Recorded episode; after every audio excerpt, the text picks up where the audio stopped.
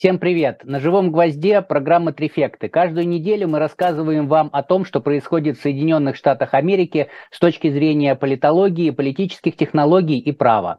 А, состав у нас стандартный. Политолог, автор телеграм-канала One Big Union Ян Веселов. Ян, здравствуйте. Всем привет. Также с нами а, политтехнолог, руководитель компании Дубравский консалтинг и автор телеграм-канала Campaign Insider Павел Дубравский. Павел, здравствуйте.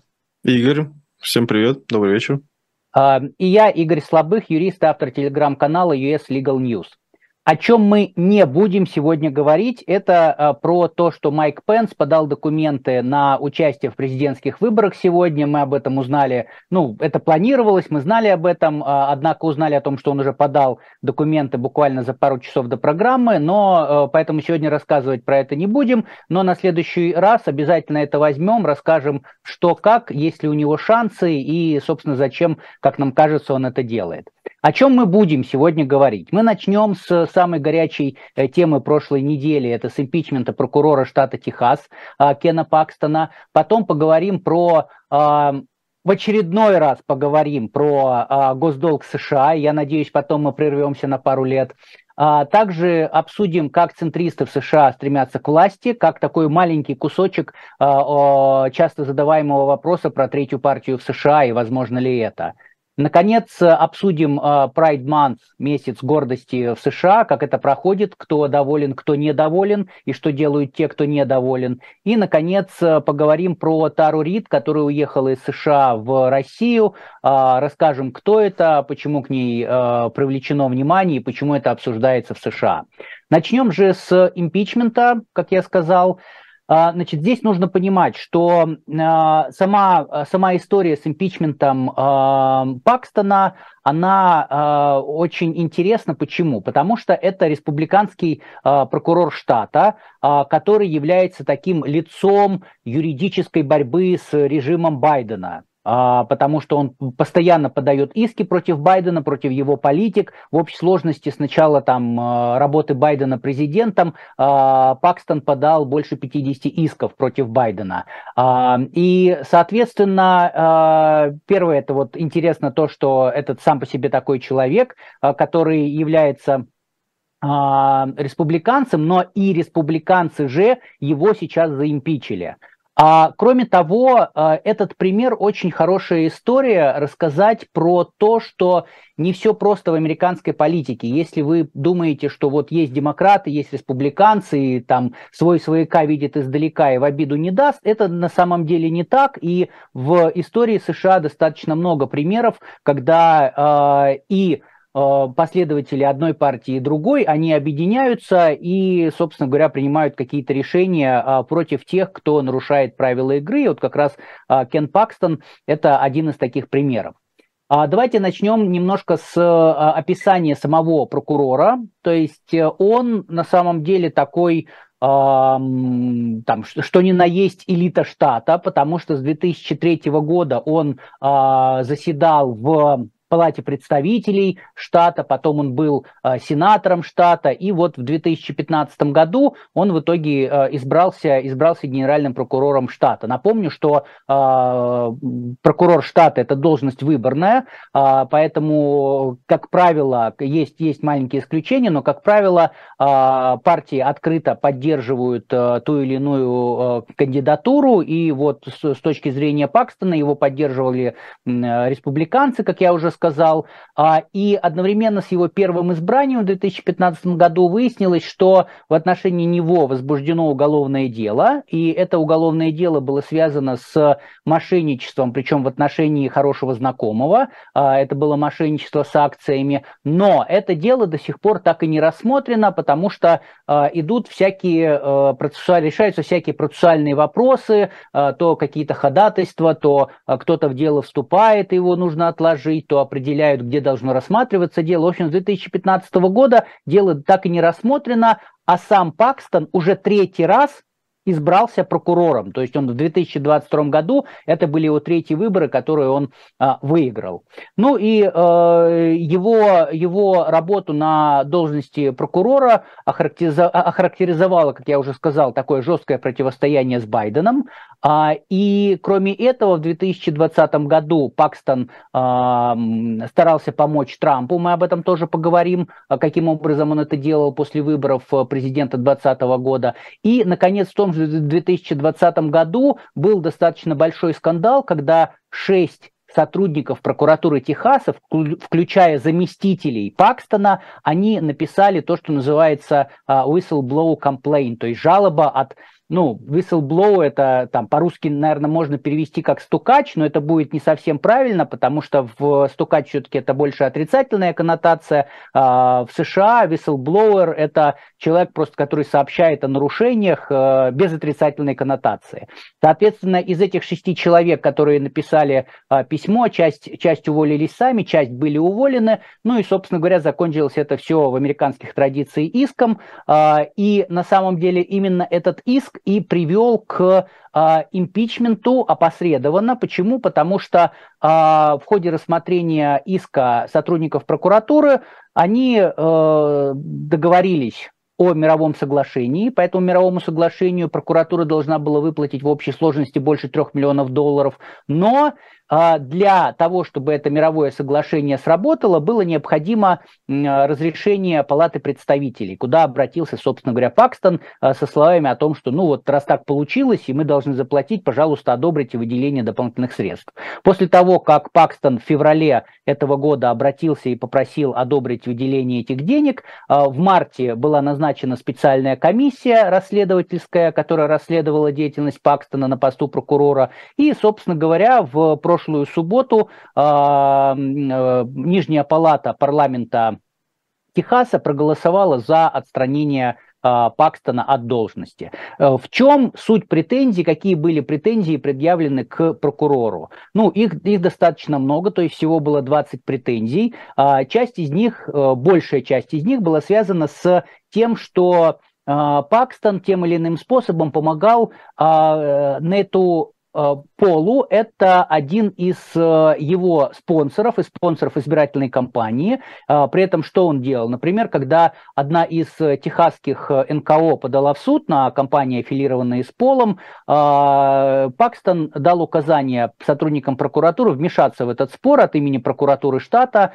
и, значит, выступить на стороне, на стороне компании, компании спонсора.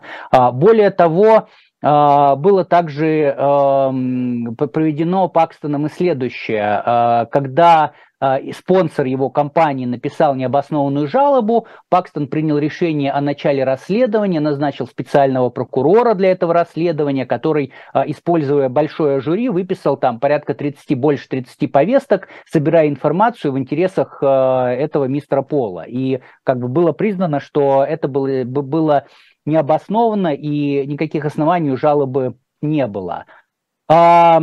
Значит, когда журналисты попытались у а, Пакстона узнать, а, а что происходит с уголовным делом в отношении его спонсора, то э, Пакстон дал указание своим сотрудникам не отвечать на запросы журналистов. При этом нужно понимать, что в США есть закон о свободе информации, в соответствии с этим законом подаются запросы, и на эти запросы нужно отвечать. То есть это обязанность госоргана ответить на эти запросы, но Пакстон четко сказал своим сотрудникам, нет, не надо отвечать, я вам запрещаю. Ну, то есть в нарушении, в нарушении закона.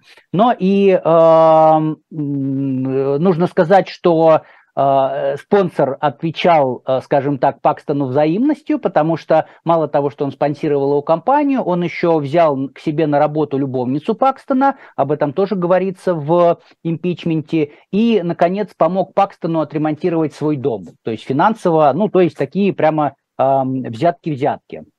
А, кроме того, часть, часть обвинений Пакстона связана как раз с теми самыми whistleblowers, то есть те, кто жаловался на него, Пакстон попытался, скажем так, замести следы, потому что в специальном отчете по расследованию жалобы он изложил неверную информацию, сообщил ложную информацию, при этом как бы сам по себе факт того, что он уволил сотрудников в качестве такого наказания или в качестве мести за то, что они на него пожаловались, это само по себе тоже является а, нарушением.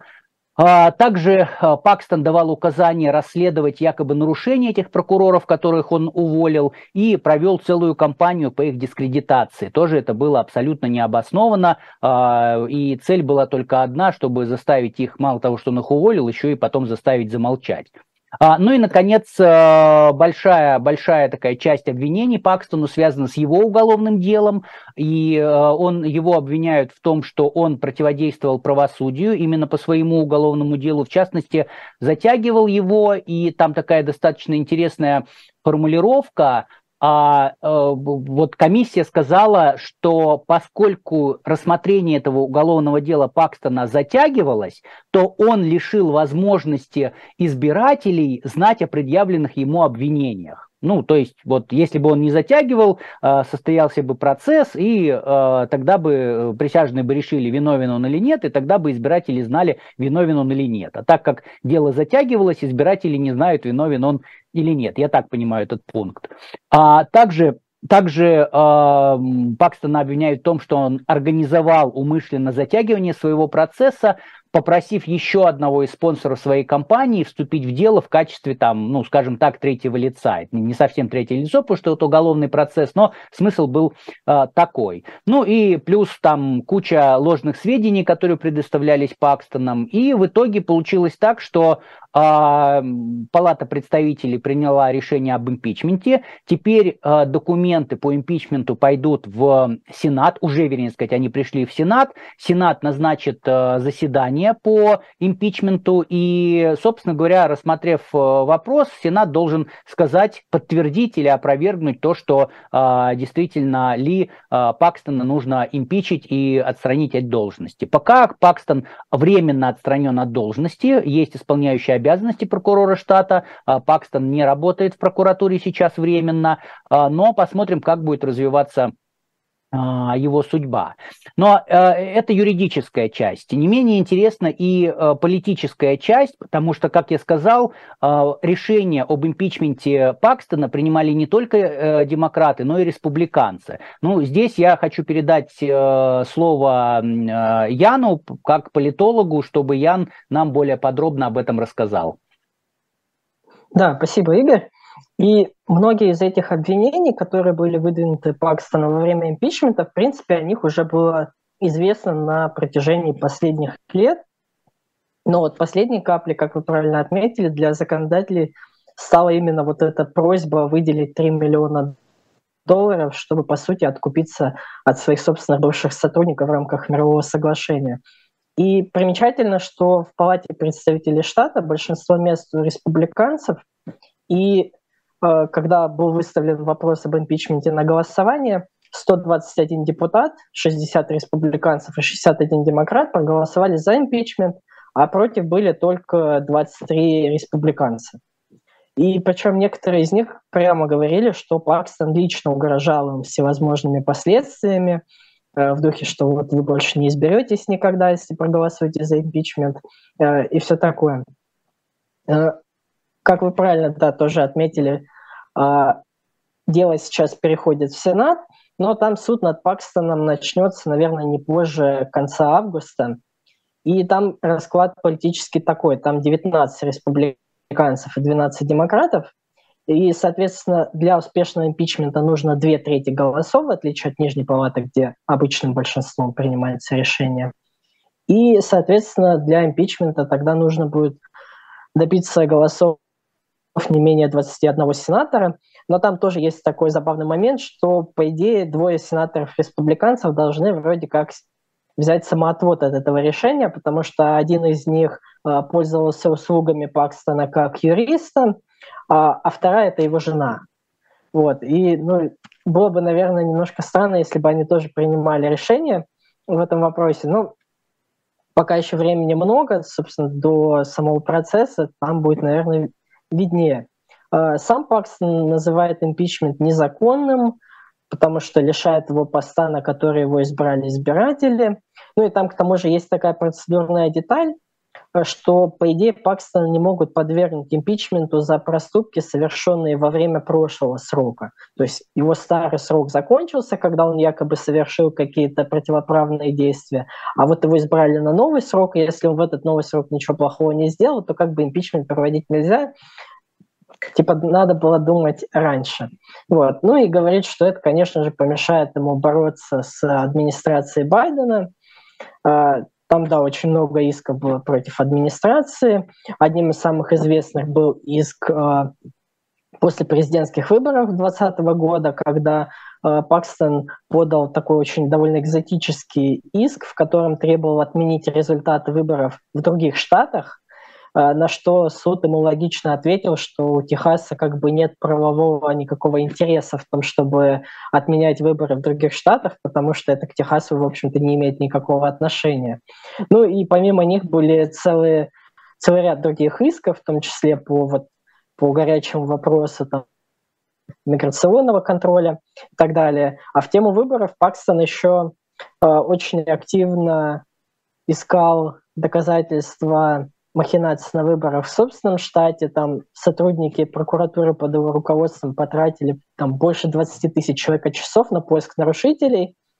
А, и они предъявили, по-моему, 16 обвинений, и все были связаны с избирателями, которые просто указали неверный адрес регистрации. То есть, ну, в общем, искали, искали, и это учитывая, что в штате почти 17 миллионов зарегистрированных избирателей, то есть на обнаруженное нарушение пришлось там, 0,1 миллионная случаев голосования.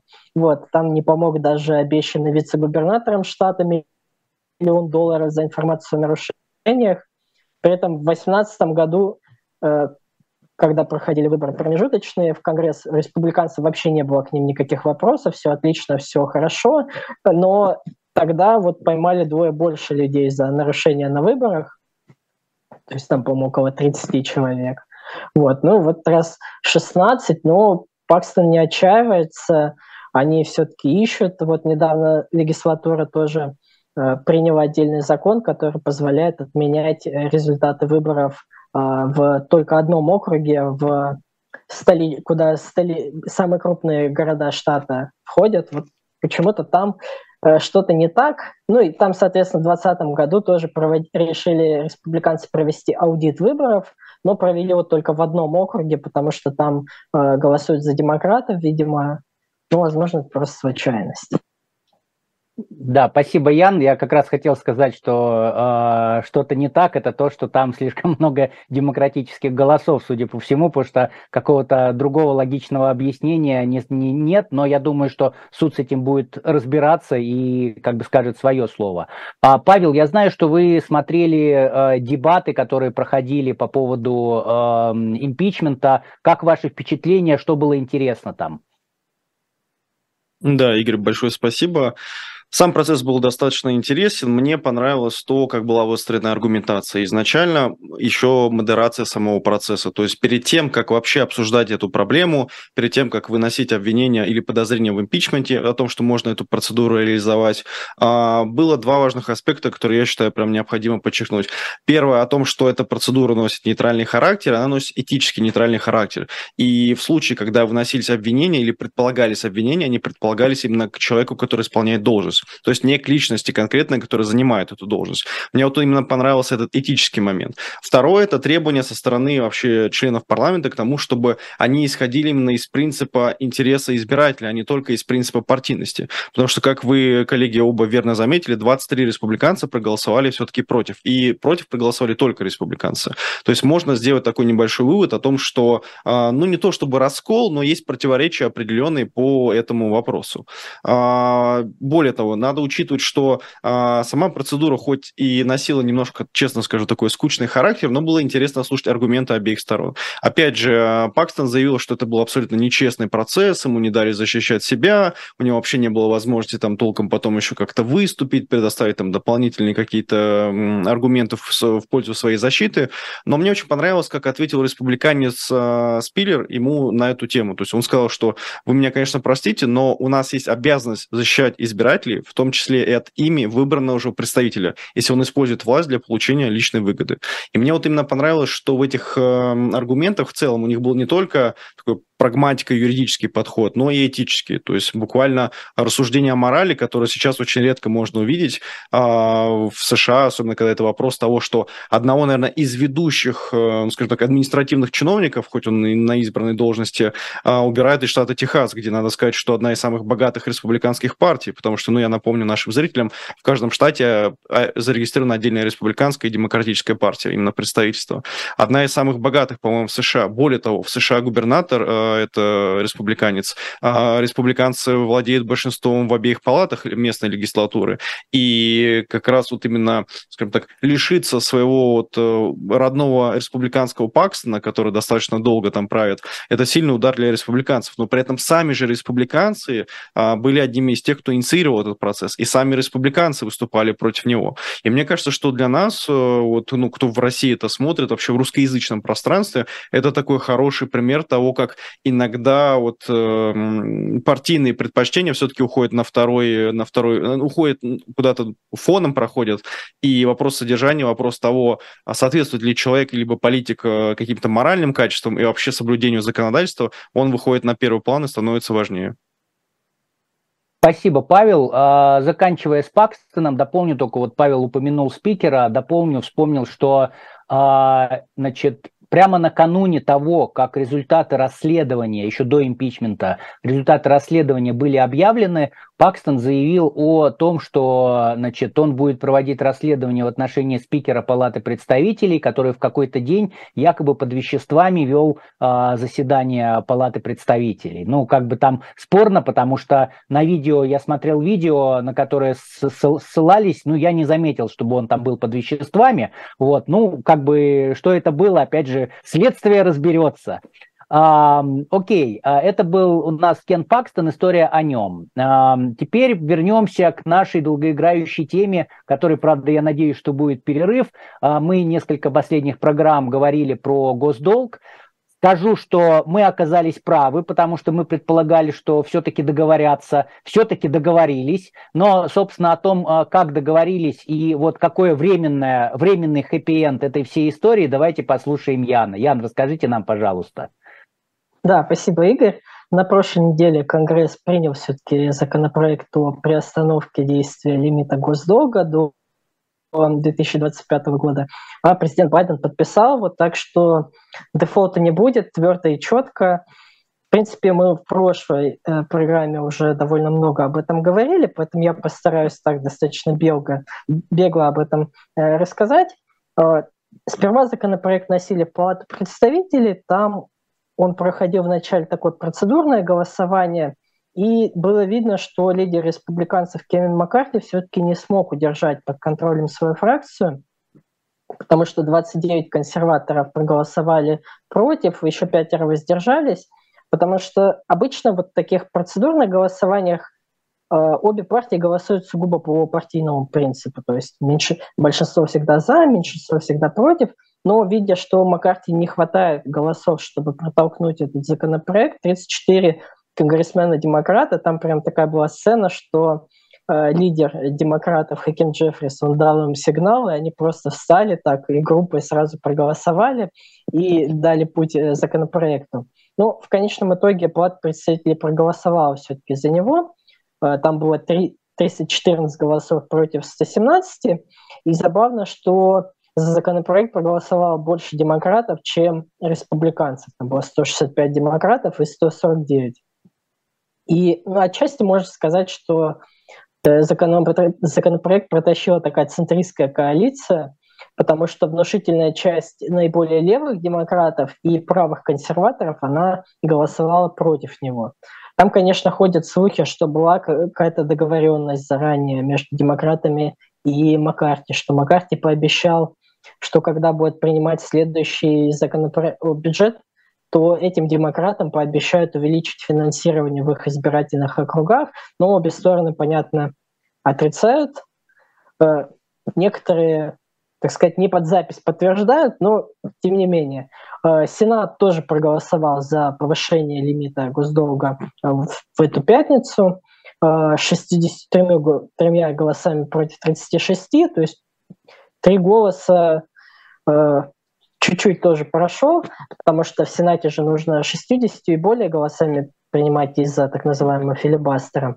И там против голосовали тоже, получается, такие, ну, условно, радикалы обеих партий. Э, четыре левых сенатора-демократа проголосовали против, к ним присоединился независимый сенатор Берни Сандерс, а справа 31 консервативный республиканец тоже проголосовали против. Там, понятно, у обеих сторон, сторон разные обоснования, почему нельзя голосовать. Ну, по сути, вот такой какой-то центристский консенсус возобладал и позволил все-таки избежать дефолта. Спасибо, Ян. А, то есть до 2025 года мы, возможно, даже не будем эту тему уже затрагивать. Павел, а, ну, у нас а, зрители очень часто говорят, что мы, мы все очень левые, и зрители говорят о том, что самые правые из нас это вы. Поэтому давайте вы расскажете про то, а, как внутри правого Freedom Caucus проходили споры, да, потому что понятное дело, что вот те крайне правые, правые республиканцы, они были против сотрудничества с Байденом, скажем так. Что там происходило? Расскажите нам. Да, Игорь, спасибо. Тут э, нужна оговорка в том, что республиканцы в целом считают принятие этого бюджета скорее поражением, то есть и умеренный, и радикальный, я бы скорее так высказался. И что вот э, Ян очень верно заметил, именно центристская фракция вот с обеих партий, демократов и республиканцев, именно она и смогла договориться. И локомотивом как раз выступал Кевин Маккарти. Хотя у него есть там негласные сделки с той, с той же самой Мерджери Тейлор Грин, вообще с, в целом с Фридом Кокусом. А, тут надо сказать, что прям вот а, официального такого членства в этом Фридом Кокусе зафиксировано квалифицированного нет, только можно судить по фракциям, которые находятся в легислатурах. В целом их примерно 50 человек, таких известных политиков в Штатах всего. А дискуссия, которая развернулась вот буквально на прошлой неделе, заключалась примерно в следующем. А, Мерджери Тейлор Грин, Джим Джордан, Томас Месси и Уоррен Дэвидсон, четыре человека, которые из этого Freedom Caucus, выступили за принятие этого законопроекта о бюджете. Они посчитали, что сейчас это возможность, которая позволит республиканцам американцам, во-первых, закрыть эту проблему, во-вторых, что там все равно есть положительные моменты вроде того, что э, фиксируется заморозка на гостраты, то есть налогов становится меньше, э, республиканцы могут это использовать как свою победу и рассказывать избирателям, что смотрите, мы ушли от идеологической повестки и снова вернулись э, к повестке экономической, где обычно мы сильнее, чем демократы. Но при этом удивительно, что как бы, вот эти слова, они произносятся устами Тейлор Мэджери, ну, Мэджери Тейлор Грин, потому что обычно как раз она вот ведет те самые там там и гендерные войны, идеологические войны. А в целом а, личность выдающаяся, женщина очень интересная, и как политик тоже. То есть это вот ее интересно прям изучать, следить за ней на самом деле. А она, она вызывает очень смешанные чувства в обеих сторон. Как бы левые ее ненавидят, правые делятся на два мини-лагеря, те, которые боготворят, и те, которые ее тоже не особо любят. Но в целом за ней интересно следить. И вот она именно выступала как раз таким рупором а, прагматичности и рациональности. Она даже посвятила огромный тред в Твиттере на 12 твитов. Для Твиттера это много другом, при том, что у него, по-моему, есть синяя галочка, она могла написать просто одно большое сообщение, но она решила сделать так, разбить на несколько месседжей. И заручилась поддержки Джима Джордана, по-моему, он возглавляет комитет юстиции в Палате представителей. А, и как раз сейчас занимается всеми расследованиями и по Китаю, и по Байдену он там что-то пытается сделать, а тоже по Хантеру Байдену что-то пытается расследовать. И вот они как раз выступали вместе за то, чтобы принять этот э, госбюджет, и другие республиканцы, даже умеренные республиканцы, их критиковали. Более того, этот бюджет критиковали не только вот именно консерваторы республиканцы, но и консерваторы в целом, которые не входят в официальные партийные структуры, они тоже считают, что принятие этого бюджета это скорее поражение, что э, демократы от него выиграют больше. Опять же, кто от него выиграет больше, мы увидим на ближайших э, электоральных циклах, посмотрим, кто сможет продать эту идею, кто сможет объяснить, чего они добились, но мне кажется, что на самом деле это тоже такой, видимо, сегодня я буду хвалить э, обе партии, это такой хороший пример, когда вот институт действительно работает, и внутри этого института противоречащие фракции или партии могут договориться, вот, потому что они знают, что впереди либо локдаун, ой, шатдаун, извините, шатдаун, а, либо выборы, которые они могут проиграть, вот, а им важно, очевидно, выиграть. Спасибо. А, спасибо, Павел. А, да, Ян, хотите что-то добавить? Да, я бы тут добавил, что, мне кажется, еще в очередной раз разрушилась вот эта теория о маразматике Байдене, потому что если Байден все-таки такой неадекватный маразматик, то как он добился э, уступок таких достаточно существенных от республиканцев, которые имеют большинство в палате представителей, а вот консервативные республиканцы, они-то прямо говорят, что, дескать, Байден обхитрил Маккарти, Э, выбил из него столько много, хотя у нас такой рычаг влияния над ним. Ну вот, собственно, как-то так получилось. Да, соглашусь. А, но вот как раз эта ситуация, она показывает, да, что есть две партии, а внутри каждой из этих партий есть свои какие-то подпартии, такие течения, а, кокосы те же самые. И а, очень часто мы видим, что нам задают вопрос про третью партию, которая возможна или невозможна в США. Как бы мы сейчас не будем подробно про третью партию говорить, да, но я предлагаю обсудить э, то, что происходит, о том, как центристы стремятся к власти, о том, как э, э, есть политические силы, которые пытаются пройти посередине, не аффилируя себя ни с республиканцами, ни с демократами. Ян, расскажите, пожалуйста, что интересного в этой сфере происходит. Да, спасибо, Игорь. Есть в США такая политическая группа и некоммерческая организация, она называется No Labels, и, как понятно из названия, они позиционируют себя как вот такие центристы, не левые и не правые. И в 2017 году они э, при их посредничестве даже основали Э, мини-фракцию в Палате представителей под названием Problem Solvers Caucus. Ну, можно перевести как фракция тех, кто решает проблемы, и в нее вошли там около 60 конгрессменов-центристов, причем как из республиканской, так и из демократической партии, и они вот настаивали, что мы вот голос разума такой, мы можем между собой договариваться, мы не пронизаны таким радикальным радикализмом идеологическим, ну и, в общем, как бы нормально они. А, ну, финансируют ее, понятное дело, различные миллиардеры, в том числе с Уолл-стрит, но это для американской политики, в общем-то, дело типичное, так что, опять же, тоже все нормально. И в этом году они собрали, вот, благодаря подобным пожертвованиям, 70 миллионов долларов, и некоторые СМИ пишут о том, что у них появилась такая идея выставить на президентских выборах собственного кандидата-центриста, который либо бросит вызов демократу Байдену, республиканцу Трампу, ну, пока, пока будем считать, что так, либо же позволит повлиять на одного из кандидатов так, чтобы он э, взял на вооружение их идеи и продвигал их группа уже получила возможность зарегистрировать своего кандидата там, в четырех штатах, и они продолжают сбор подписей. В США традиционно законодательство не очень дружелюбно настроено вот к третьим партиям и независимым кандидатам, там нужно подписи собирать. Ну вот они это делают, на это нужны деньги, понятно, но деньги есть.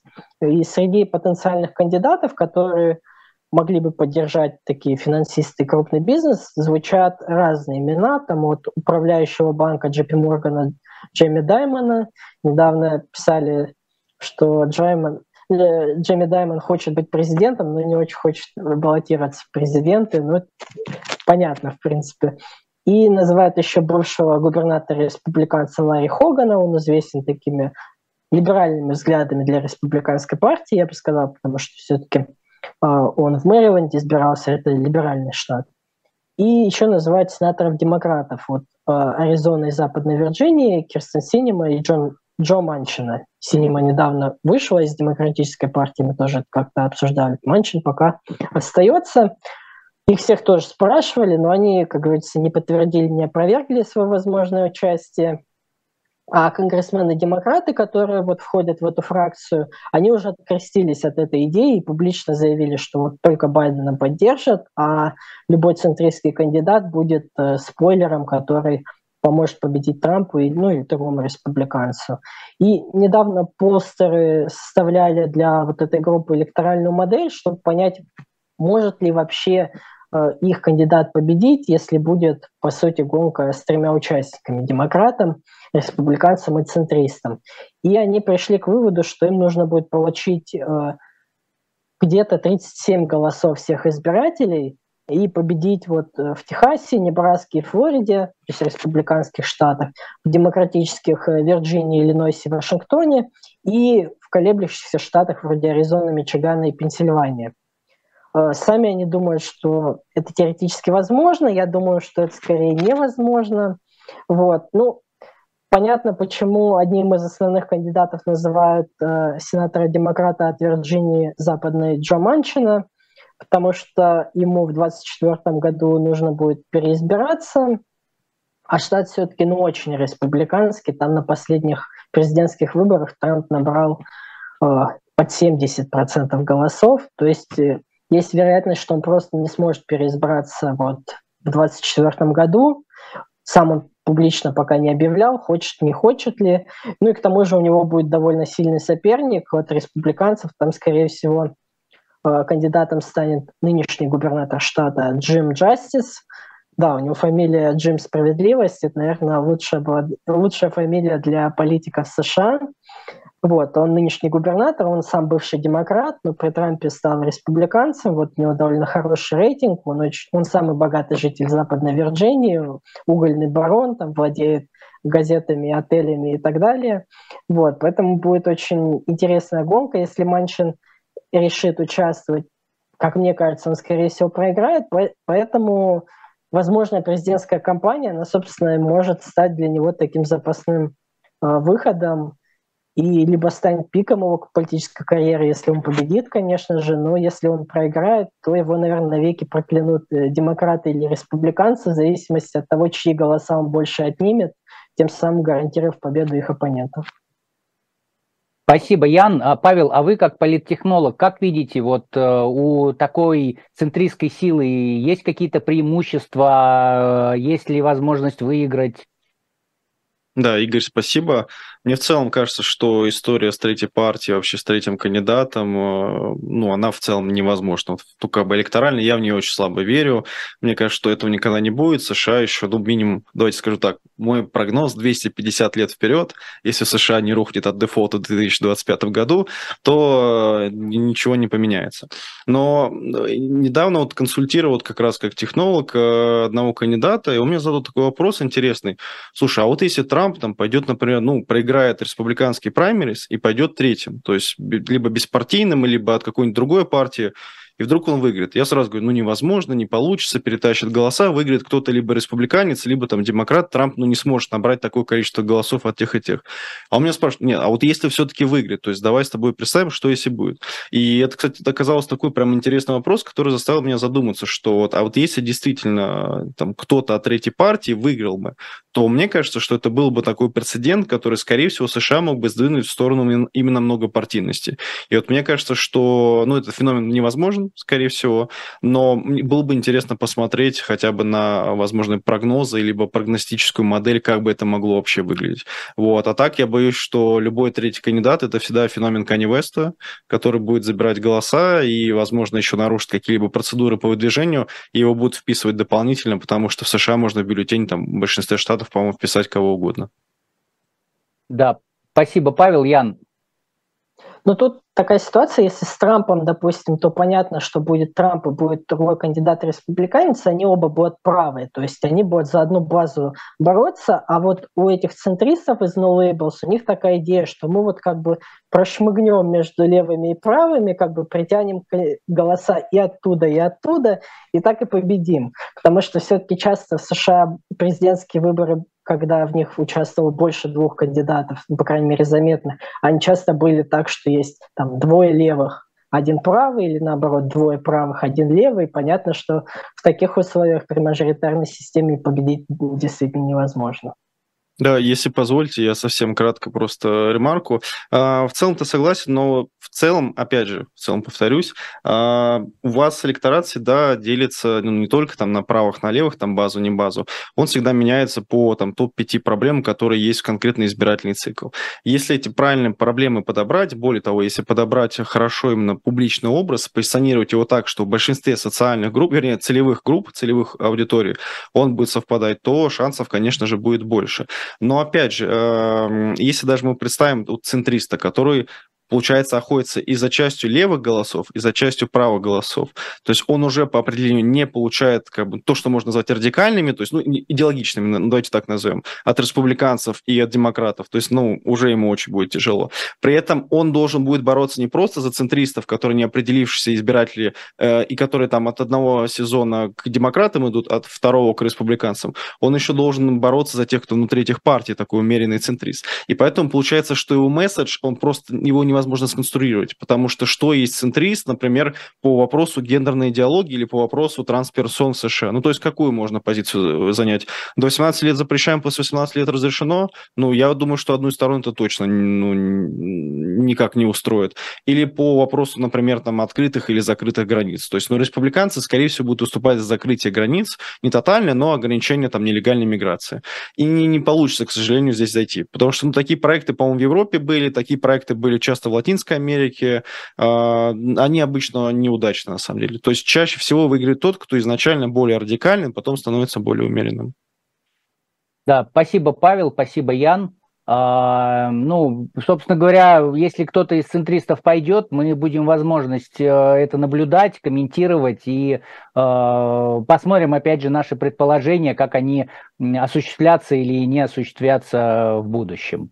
Окей, ну а мы переходим к следующей теме. А, в США с 1 июня начинается Pride Month, то есть э, месяц гордости. А, это месяц, который посвящен как бы отмечанию того, что ЛГБТ-комьюнити LGBTQ комьюнити не является каким-то преследуемым, у них есть права, у членов комьюнити есть права, и как бы нет дискриминации по признаку, ну, в частности, сексуальной ориентации. А почему в июне празднуют? Потому что еще в 1969 году э, произошли столкновения, которые получили название э, Stonewall Riots, то есть э, восстание Stonewall. Stonewall это было название бара, э, где э, значит, основными посетителями были как раз э, члены ЛГБТQ комьюнити, и полиция в очередной раз пришла в этот бар с проверкой, а, и если, как пишут, что, а, как правило, откупались от полиции, тут пошло что-то не так, в итоге после этого рейда 13 человек было арестовано, в том числе там были и эм, сотрудники бара, потому что у них были нарушения, связанные с оборотом спиртного, и часть было посетителей, при этом посетители были арестованы по за нарушение закона закона Нью-Йорка, который запрещал носить одежду противоположного пола. А, и, в общем, в итоге эта вся ситуация привела к волнениям, а, которые длились какое-то время. И вот а, эти волнения, они запустили такую цепную реакцию, в ходе которой начали э, появляться правозащитные организации, которые занимались конкретно правами э, ЛГБТQ-сообщества. И вот поэтому в 1999 году президент Клинтон, он издал э, значит, свой специальный указ о том, чтобы вот июнь месяц сделать, сделать таким, это Pride, Pride Month. А что, собственно говоря, происходит в этот а, месяц гордости? Вы можете видеть везде радужные флаги, а, я вот рассказывал коллегам, специально поехал в кофейню, чтобы купить кофе, на который а, наклеивают сердечко в цветах радуги, но сердечки у них закончились, поэтому в итоге не, получится показать. Ну, то есть это видно везде, да, я вот э, в канале, например, писал, что а, метро в Вашингтоне запустило специальные радужные составы, а в библиотеках, в публичных местах вы, вы можете видеть э, флаги, флаги, радужные флаги, и, в общем, вы это можете видеть везде. Но как мы можем представить себе, не всем эта ситуация нравится, не только связанная конкретно с Pride Month, но и в целом с а, представителями ЛГБТQ-сообщества, хотя вроде как празднуем а, как раз то, что нет уже ни притеснений, ни э, дискриминации, ни такого плохого отношения, но тем не менее на самом деле а, периодически это случается. И вот мы хотели как раз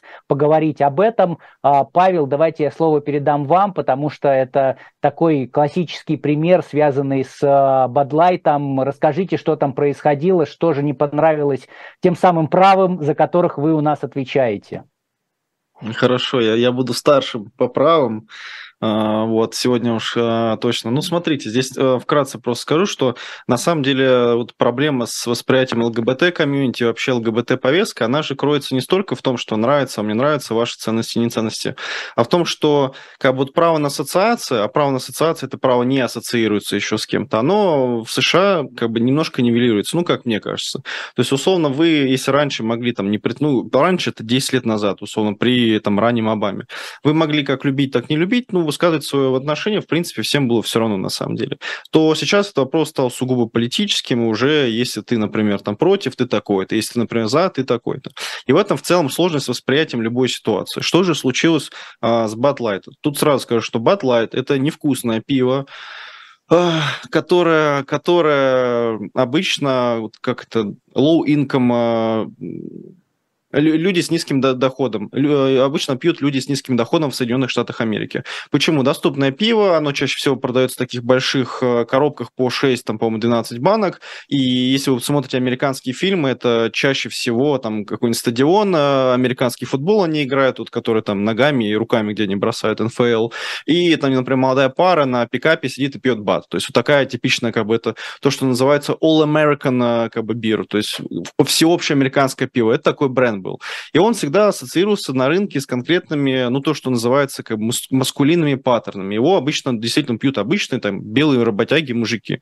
И в этом ничего такого не было, но сейчас компания BAT решила резко поменять свое позиционирование. И вместо того, чтобы а, использовать рекламу, как, например, у них была в 95 году реклама, где мужчины одеты были как женщины, то есть парики, платья, но при этом бороды, они все усы сохраняли, и они играют там в бильярд э, с другими женщинами. То есть мужчины, одетые как женщины, играют женщинами. 95 год, та же самая компания Batlight. Сейчас вы поймете, почему я про это рассказываю. Вот. А, и там как бы высмеивалось тем, что вот мужчины и женщины не должны соревноваться в спорте. В целом давайте выпьем Batlight и как бы забудем там обо всем, что есть. Поменялось все. 2023 год. А, обращается к трансперсоне по имени Дилан Малвейни. А, это буквально мужчина, то есть, ну, трансперсоны бывают разного как бы уровня, то есть бывают те, кто пытаются уйти в феминус, если они мужчины, а бывают те, которые абсолютно нет, то есть они буквально меняют внешний вид на уровне одежды. Вот Дилан Малвейни, чтобы представляли, это вот именно трансперсонный блогер, который выглядит полностью как мужчина, без операции, без какого-либо хирургического вмешательства, без таблеток, а, который оделась, одевается как женщина и публично ведет отчет о том, а, сколько дней она чувствует себя женщиной. По-моему, сейчас у нее рекорд там 375 дней или что-то вроде такого. Она была представлена у Джозефа Байдена, то есть лично встречалась и разговаривала о повестке трансперсоны, особенно транс-детей. И вот в чем здесь, ну, на самом деле, как бы, скажем так, облом этой компании именно Batlight, что Batlight решил использовать коммерческие акции, которые большинство компаний в США и Европейском Союзе используют перед Pride, месяцем Прайда. Так же, как используют, например, перед Черной Пятницей. Но Bud Light не провел немножко research, то есть исследование своей целевой аудитории, и не спросил ее, ну, понравится, не понравится.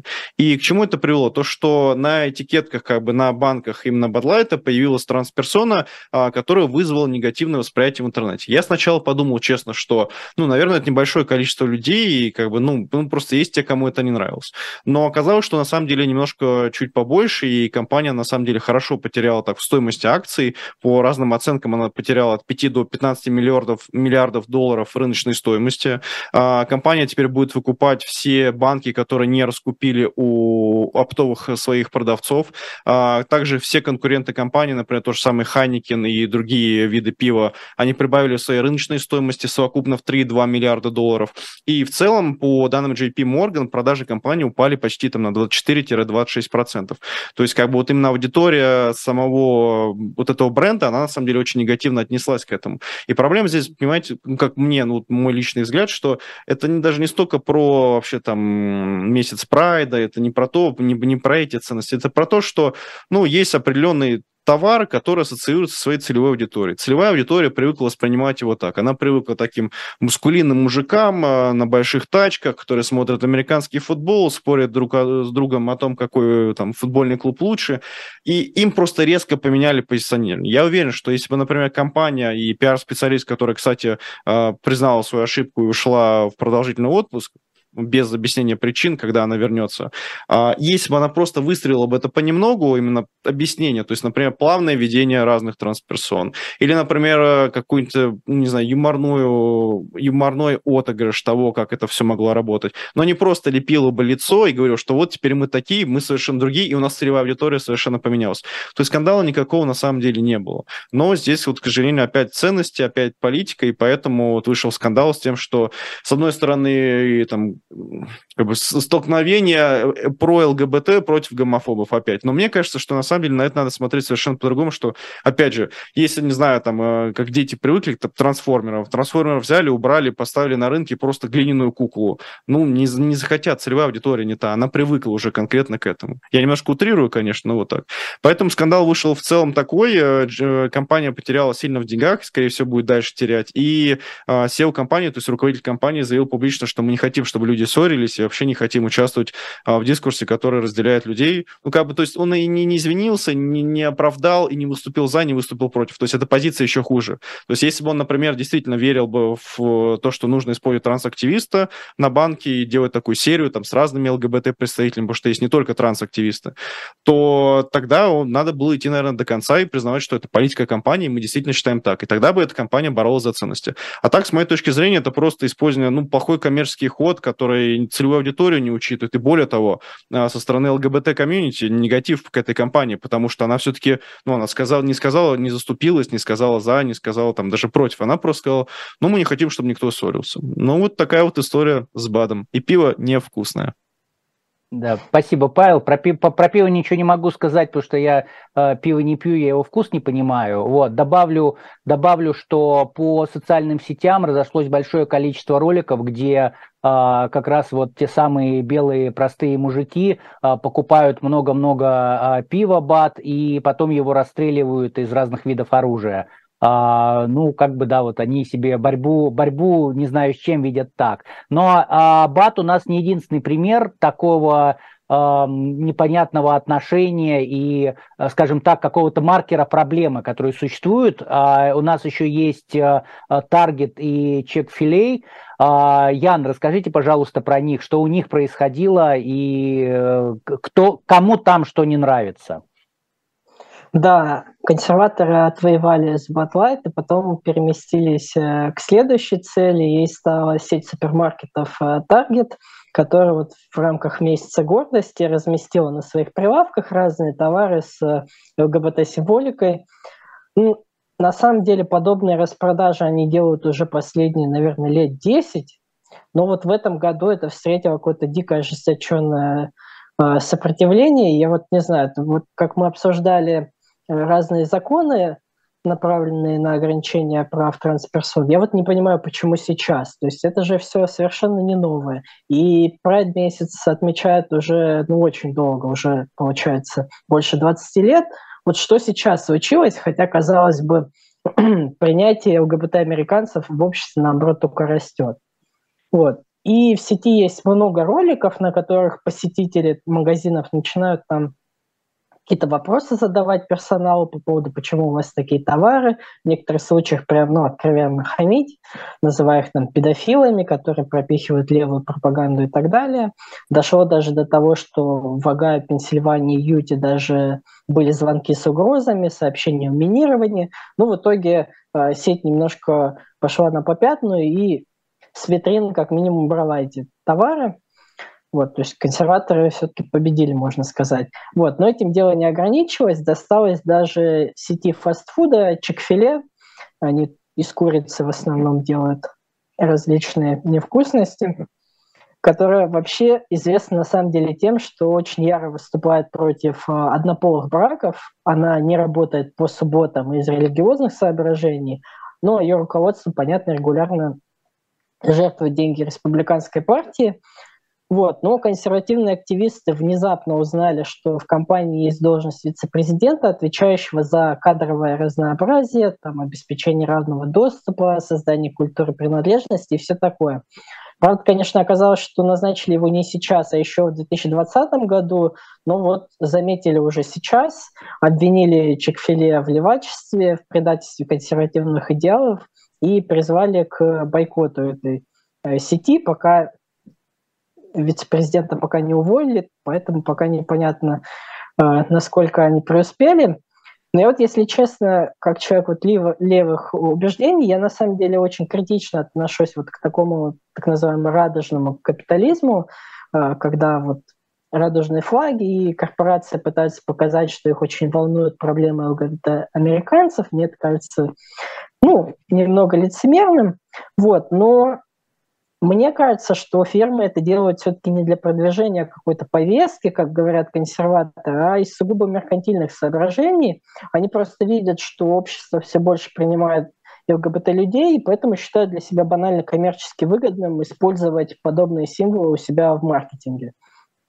А всякие программы вот diversity, equity, inclusion, вот как в Чекфиле была, есть, а, оно есть уже во многих компаниях, и они тоже созданы на самом деле не то, чтобы из большой любви там, а, к ЛГБТ людям а, или к другим меньшинствам, они просто созданы, чтобы избежать дискриминации по гендерному, расовому, там, религиозному и иным признакам, и в том числе, чтобы избежать банального нарушения антидискриминационного законодательства, избежать различных исков, в том числе коллективных, которые иногда могут приносить довольно большие убытки компании. То есть, мне кажется, здесь все на самом деле, ну, все прагматичнее. То есть тут не про идеологию, тут про деньги все же. Да, Ян, спасибо. Я дополню, э, отвечу на ваш вопрос, почему это происходит именно сейчас. Я, может быть, ошибаюсь, но мне кажется, потому что а, те самые а, там правые, они расчувствовали, почувствовали то, что можно а, пользоваться культурой отмены, которой пользуются левые, и, соответственно, теперь с обеих сторон эта культура отмены работает. Uh, у нас время закончилось. Всем большое спасибо за внимание. Uh, это были Веселов, Дубравский и Слабых, Трифекты. Всем пока. До следующей недели. До свидания. Всем пока.